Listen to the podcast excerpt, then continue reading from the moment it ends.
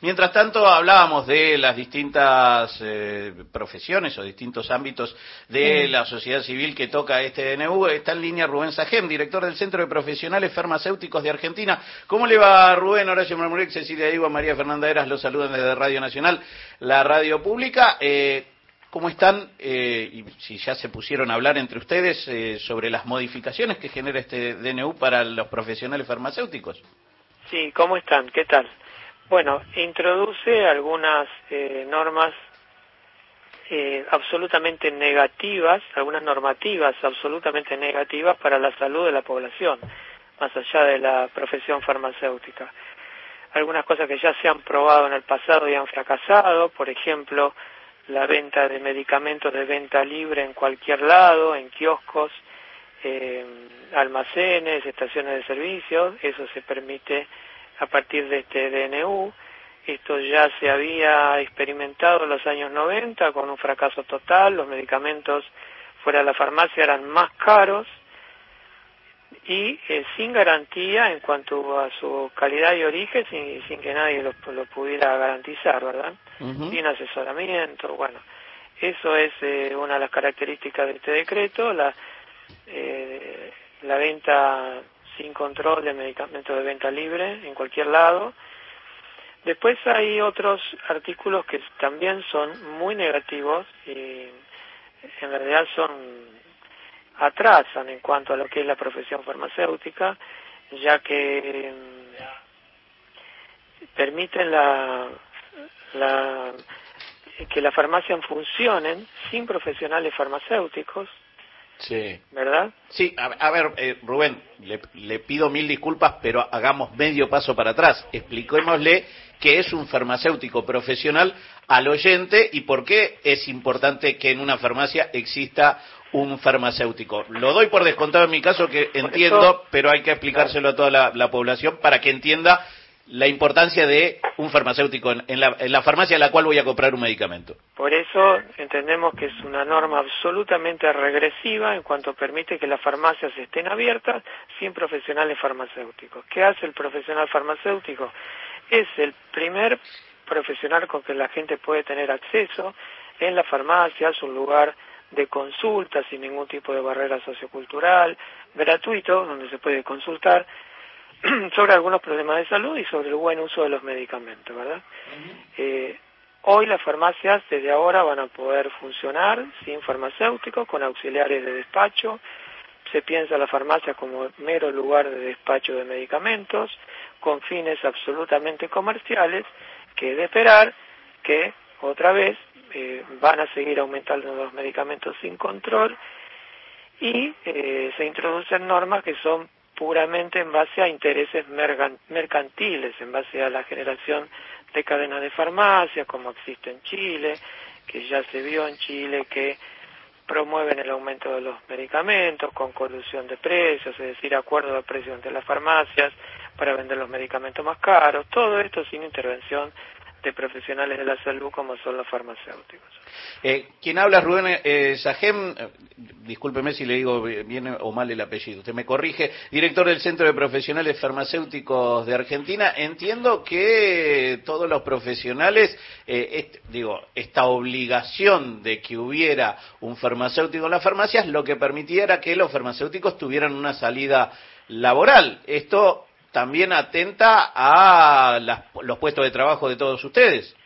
Sí, lo que se propone ahora es que los farmacéuticos puedan ser eh, directores técnicos de más de una farmacia. no sabemos, perdón, no sabemos hasta cuántas farmacias se va a poder ser director técnico un farmacéutico.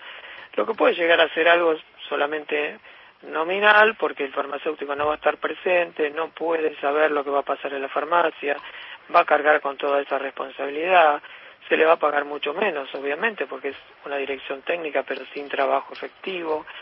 Por eso, creo que con este decreto realmente pierden todos. Pierde la población en cuanto a su salud, pierden los farmacéuticos, los profesionales farmacéuticos también. Claro, hay que tener en cuenta que hasta ahora, hasta la ley eh, actual, el farmacéutico tenía bloqueado el título en una farmacia. Digamos, si era farmacéutico, por ejemplo, no sé, en la localidad de Ceiza, estaba bloqueado su título ahí, no podía estar desarrollando tareas en otras farmacias.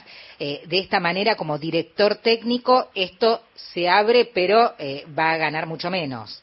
Sí, va a ganar mucho menos y, sin una posibilidad real y efectiva de ejercer la dirección técnica, porque no se puede ejercer la dirección técnica en un lugar donde no se está. Mm. Esto está tomado de algunos países de Latinoamérica que tienen, la verdad, eh, modelos de farmacia muy atrasados, eh, que, que no, no cumple con las mínimas condiciones sanitarias. No está tomado de las farmacias de Europa, no está tomado de las farmacias de Estados Unidos. Es un, intento de abaratar los costos para los dueños de la cadena de farmacia, vamos a decirlo claramente, y no trae ningún beneficio a la salud de la población ni va a traer ningún abaratamiento en los precios, que es lo que teóricamente se está buscando desde una perspectiva de, de bajar la inflación, o bueno, que sería la justificación de todos estos decretos y estas medidas. Así que realmente son eh, intentos que ya han sido probados en el pasado.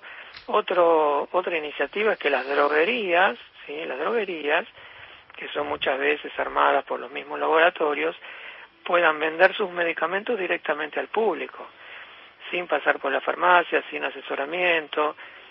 Se podrían generar, por ejemplo, plataformas de, de, de ventas y de envío a domicilio a través de las droguerías. Estaríamos con que los laboratorios entregarían directamente los medicamentos sin ningún tipo de asesoramiento y, servicio a la población, ¿verdad? ¿Y esto va en contra de la salud de, la población, estas medidas? Obviamente, va en contra de la salud de la población porque el, la farmacia, los farmacéuticos, los, los, farmacéuticos cumplen evidentemente una función sanitaria en cuanto a las consultas de la gente, la cantidad de personas que asisten a la farmacia, no es solamente un mecanismo de despacho de medicamentos. Mm. Eh, Rubén, la verdad, le voy a decir algo. Eh, no sé si todo el mundo sabe todo lo que acabamos de hablar, de que eso es cuando uno va a pedir un medicamento en el eh, mostrador de la farmacia. Eh, y como tantas otras cosas, me parece que hay una buena parte de la sociedad que se va a ir desayunando lentamente de la importancia de algunas leyes que aparentemente dejarían de tener vigencia. Entiendo que ustedes, eh, como Colegio de Profesionales Farmacéuticos de Argentina, estarán charlando con quien corresponda para tratar de que el DNU no avance o por lo menos que no llegue en estas características a aplicarse?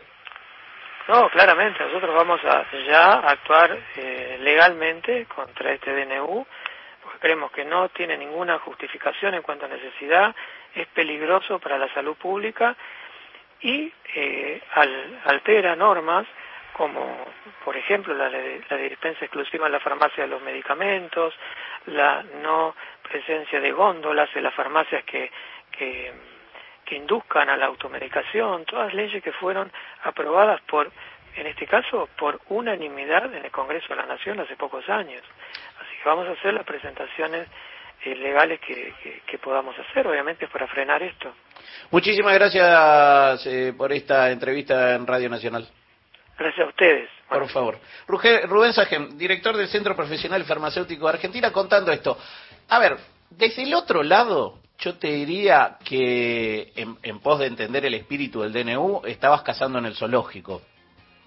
Te diría alguien, ¿no? Eh, alguien que entra a una farmacia, vos te aseguras tu puesto de trabajo, te aseguras, digo, te aseguras lo que se entiende desde el gobierno nacional, que en este momento funciona como privilegios. Vos tenés el privilegio de que me tenés que comprar a mí. Vos no tenés libre competencia con eh, los kioscos porque los kioscos ya no pueden vender. Vos, eh, digo, un montón de cosas que limitan la oferta y la demanda de acceso para todos. ¿Se entiende el espíritu del DNU en estas condiciones? Dicho lo cual, la libre competencia y la circunstancia económica como primer concepto y todo lo demás atrás. Esto es lo que yo entiendo de lo que nos está contando Rubén Sajem.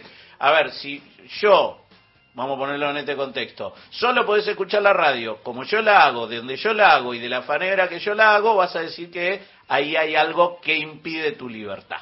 Entonces, ¿por qué tengo que ir yo a una farmacia a comprar una aspirina si me duele, la eh, me duele a las 2 de la mañana y tengo un kiosco en la esquina?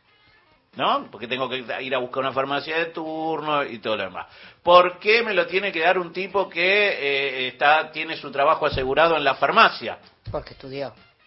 No, bueno, yo también estudié, pero yo digo, voy de vuelta. Yo no estoy ni a favor ni en contra en este contexto. Estoy tratando de demostrar, primero, cómo acá hay alguien que sabe, que estudió, que buscó, que y por eso tiene algunas, ponele, privilegios para ejercer su trabajo, y cómo el espíritu del DNU va por otro lado.